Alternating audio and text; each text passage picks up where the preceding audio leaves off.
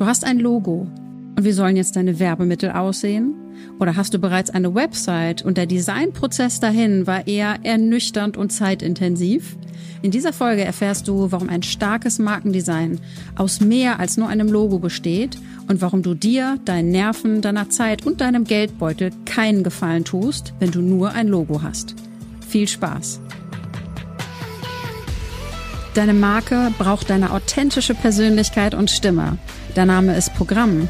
The Mighty and Bold. Die Mächtigen und Mutigen. Erschaffe ein Zuhause für deine Marke, aus dem heraus du mit Klarheit und Selbstbewusstsein in die Welt trittst.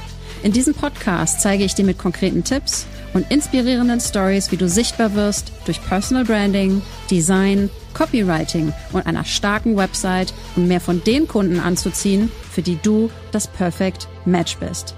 Ich bin dein Host, Alex Venetikidis. Marken erblühen, wenn ihr Auftritt markant, einheitlich und eindeutig ist. In Folge zwei von diesem Podcast mit dem Titel Was eine mutige Marke ausmacht, habe ich dir Elemente an die Hand gegeben, die eine mutige Marke unbedingt benötigt, um sich vom Markt abzuheben und Kunden anzuziehen. Den Link zur Folge 2 findest du in den Show Notes, falls du sie noch nicht gehört hast.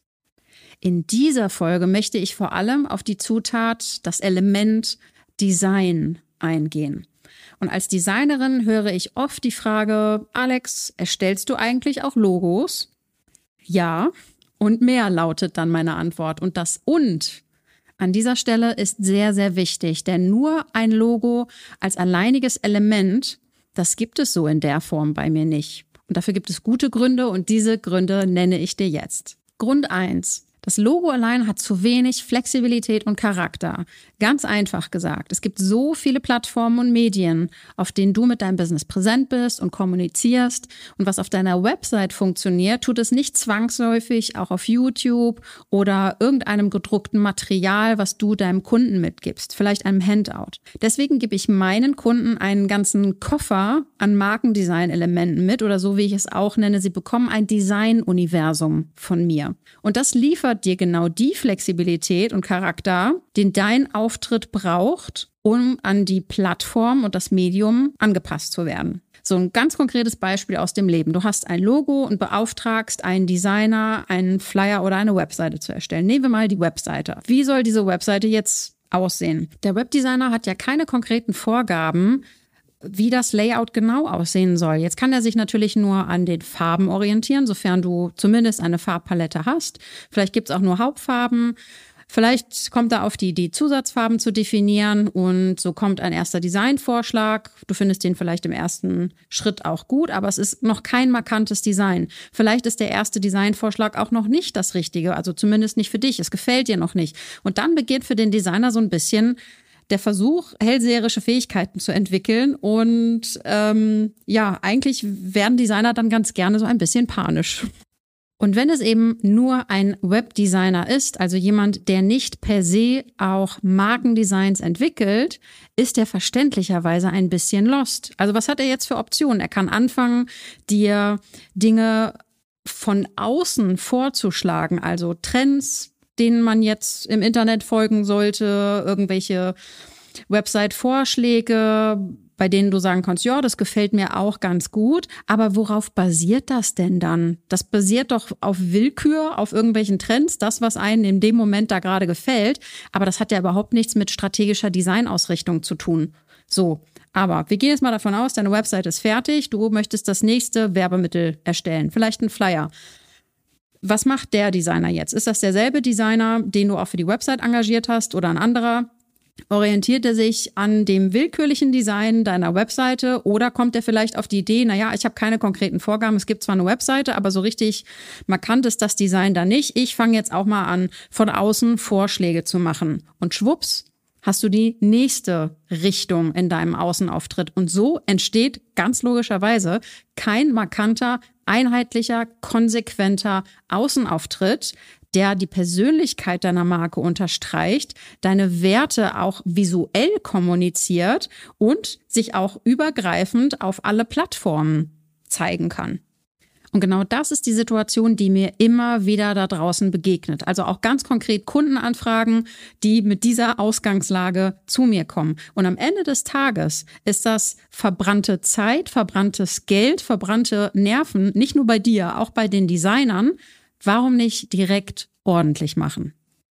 Der zweite Grund, warum es wichtig ist, dass dein Markendesign nicht nur aus einem Logo besteht, ist, selbst große Marken haben nicht nur ein Logo. Und es gibt viele Designer, die nutzen Nike, Adidas als Beispiel dafür, warum du unbedingt ein Logo benötigst. Und das ist per se ja auch nicht falsch.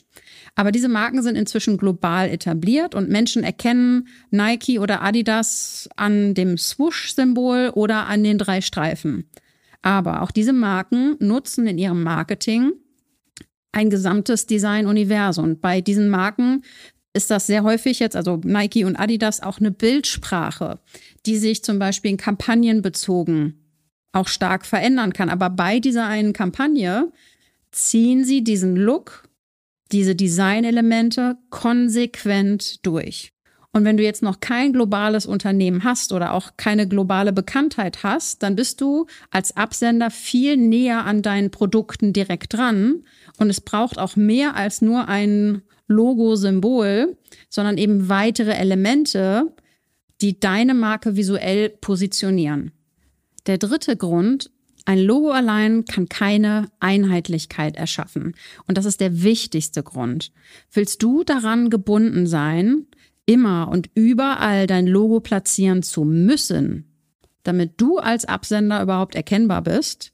Und wie groß müsste dann das Logo immer wieder platziert werden, damit man dich erkennt? Genau.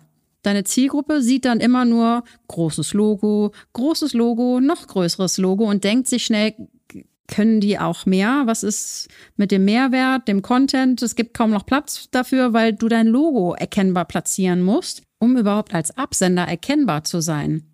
Und visuelle Inspiration ist dann natürlich gar nicht mehr möglich. Also nicht inhaltliche Inspiration, sondern visuelle Inspiration. Denn Einheitlich im Markendesign bedeutet nämlich nicht Monotonie.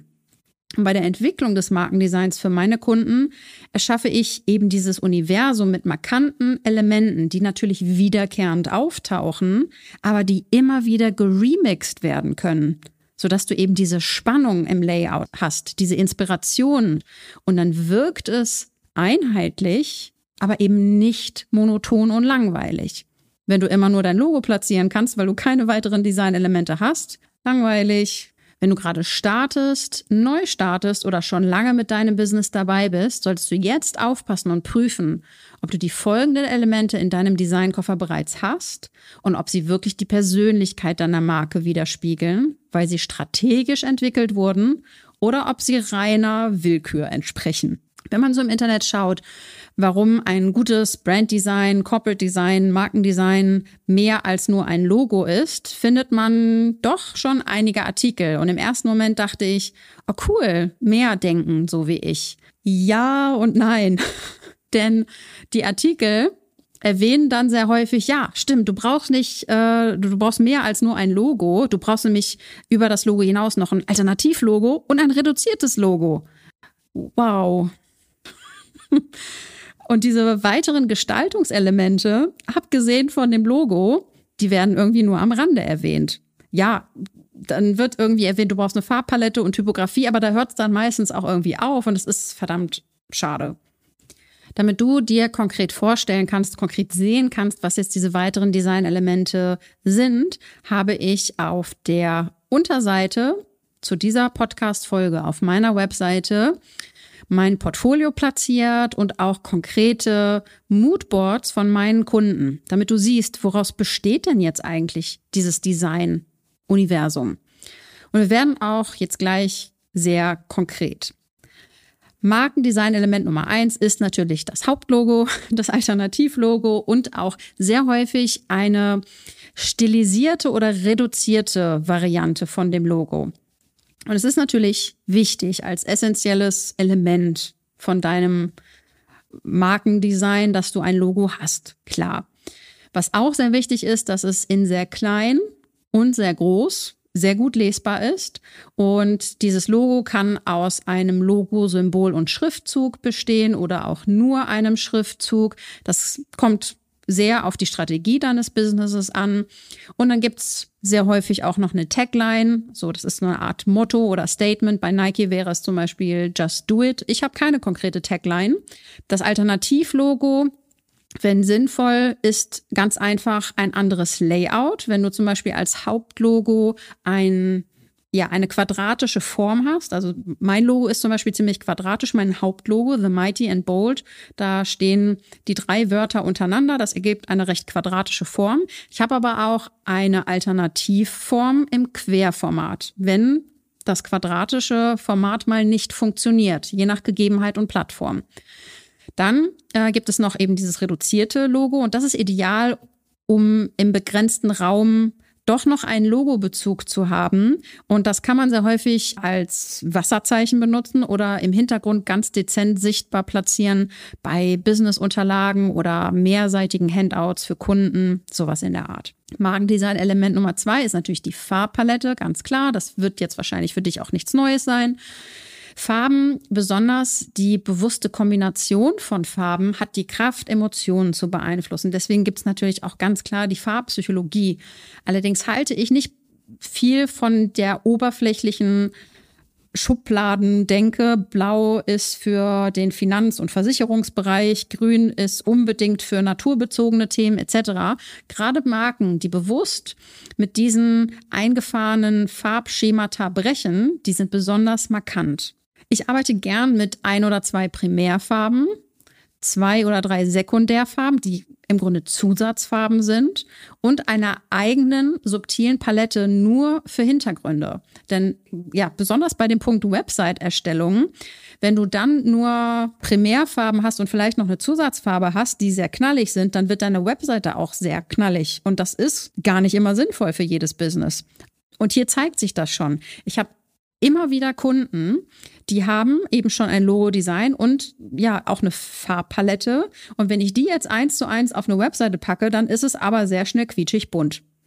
Und wenn man jetzt nicht vielleicht ein Geschäft für Kinderspielzeuge hat oder irgendwas anderes, was super knallig sein darf, dann ist das sehr schnell too much. Und das wird sehr schnell vergessen. Und das ist eben mit ein Aspekt von einem Design-Universum, auch unterstützende Farben in die Farbpalette zu integrieren und nicht erst dann, wenn die Webseite möglichst schnell umgesetzt werden muss, sondern von vornherein schon das mit strategisch zu bedenken. Markendesign-Element Nummer drei ist Typografie mit Hierarchie. Also die Auswahl, Definition und auch ganz klare Anwendungsregeln für Schriften in deinem Markendesign und Hierarchie deswegen, weil du natürlich Überschriften hast, Zwischenüberschriften und Fließtexte. Das zumindest als die absoluten Basic-Elemente, die es in einem Text gibt. Und du kannst durch gute Typografie, also durch gute Schriftsetzung, spannende und klare Struktur in einen Text bringen, sodass der Text leicht zu scannen ist und du brauchst dabei oder dafür nicht einmal noch besondere zusätzliche Gestaltungselemente. Allein durch Text kannst du Spannung und Aufmerksamkeit bei deinem Leser erzeugen. Und wie viele Schriften solltest du jetzt haben? Eine richtige Faustregel gibt es nicht, aber je unerfahrener die Person ist, die die Schriften definiert, desto weniger Schriften sollten es sein. Gerne in diesem Fall nur eine. Aber ich gehe jetzt einfach mal davon aus, dass du einen erfahrenen Designer oder eine erfahrene Designerin an deiner Seite hast und dann vertrau einfach der Person. Es kann sein, dass du zwei Schriften hast. Es kann sein, dass du drei, oder auch vier hast. Manchmal gibt es auch Situationen, wo eine sogenannte Zielschrift definiert wird. Ja, das mag dann vielleicht so eine Handschrift sein oder eine Schrift, die vielleicht nur bei Zitaten auf Social Media auftaucht. So einen Fall hatte ich kürzlich auch. Da habe ich für ein Markendesign Schriften definiert, die nur für Sticker und für Social Media Statements benutzt werden sollen. Also nur in ganz, ganz klaren Situationen. Es gab auch ganz klare Regeln für No-Gos, also welche Schriften auf keinen Fall für diese Marke kombiniert werden dürfen. Markendesign Element Nummer vier, Muster und Texturen. Nicht für jede Marke ein Muss, aber sie können viele Marken bereichern. Aus einem Logosymbol oder einem reduzierten Element des Logos kannst du ein spannendes Muster entwickeln. Und dieses Muster findet sich immer wieder zum Beispiel als Hintergrundelement in deinen Designs wieder. Vielleicht bist du eine rebellische Marke oder du hast eine Art Used Look dann könntest du diesen Used Look auch als Textur auf farbige Hintergründe legen und so weiter. Ich selbst nutze zum Beispiel in meinem Markendesign eine Art Rauschenstruktur. Die entsteht bei Fotos bei schlechten Lichtverhältnissen. Das ist wie so eine Art Grissel und das lege ich auf meine Farbelemente. Und Muster und Texturen werten so einen sonst einfarbigen Hintergrund extrem auf.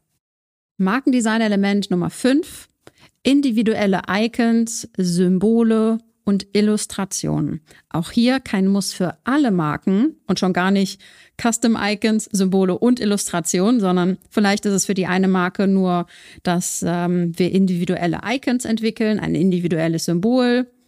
Und für eine andere Marke sind es Illustrationen. Das ist sehr, sehr abhängig von der jeweiligen Marke. Oft entwickle ich aber zum Beispiel ein zusätzliches Symbol, gerade wenn das Logo dieser jeweiligen Marke nur aus einem Schriftzug besteht.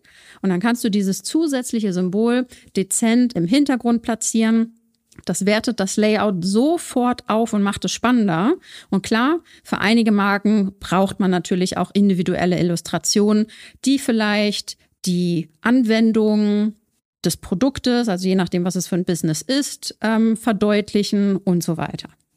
Markendesign-Element Nummer 6 ist die Bildsprache und der Look von Fotos. Dieser Punkt wird gerne übersehen und es fängt bereits damit an, dass zum Beispiel die Markenfarben dezent oder auch plakativ in Shootings immer wieder eingesetzt werden. Ob nun in der Kleidung, die die Person trägt, in Accessoires, in der Wandfarbe etc.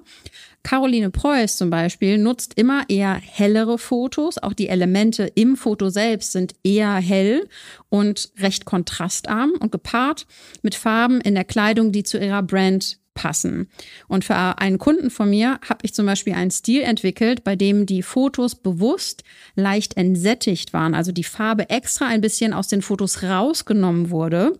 Das passte super zum gesamten Design und sorgt auch hier für einen einheitlichen Look. Markendesign-Element Nummer 7. Layout und Gewichtung. Und das ist so ein bisschen schwierig in Kürze zu beschreiben. Es kann zum Beispiel sein, dass eine Marke bewusst mit richtig großen, kurzen, fetten Überschriften arbeitet und das, das taucht einfach als wiederkehrendes Element überall auf. Die Stadt Villach, in der ich wohne, hat zum Beispiel ein, eine Designregel, die es erfordert, dass alle Werbemittel von Website, Plakate, wirklich alles oben und links einen gelben Rand hat. Es ist ein sehr einprägsames Element mit wirklich hohem Wiedererkennungswert. Die Bottomline, die Schlussfolgerung ist also, ein Logo ist wichtig, ja. Aber ein Logo allein sorgt nicht dafür, dass deine Marke einen markanten visuellen Eindruck hinterlässt. Mit den Elementen, die ich dir hier in dieser Folge an die Hand gegeben habe, hast du nicht nur ein charakterstarkes Design mit hohem Wiedererkennungswert, sondern die Elemente transportieren auch die Persönlichkeit deiner Marke. Durch die strategische Entwicklung deines Design-Universums sparst du Zeit, Geld und Nerven, weil es kein Rätselraten mehr gibt, wie die nächste Marketingmaßnahme aussehen soll, weil es klare Vorgaben und Regeln gibt. Wenn du die Elemente aus dieser Folge in deinem Markendesign-Universum, in deinem Markendesign-Koffer haben möchtest, dann schreib mir gerne eine Nachricht oder vereinbare ein kostenloses Strategiegespräch. Auch wenn du unsicher bist, ob man deinen visuellen Auftritt noch optimieren kann. Ich gebe dir direkt wertvolle und konkrete Tipps an die Hand. Den Link findest du auf meiner Website unter themightyandbold.com und natürlich in den Show Notes. Das war's für heute. Denk dran, Deine Marke braucht eine authentische Persönlichkeit und Stimme. Mach sie sichtbar.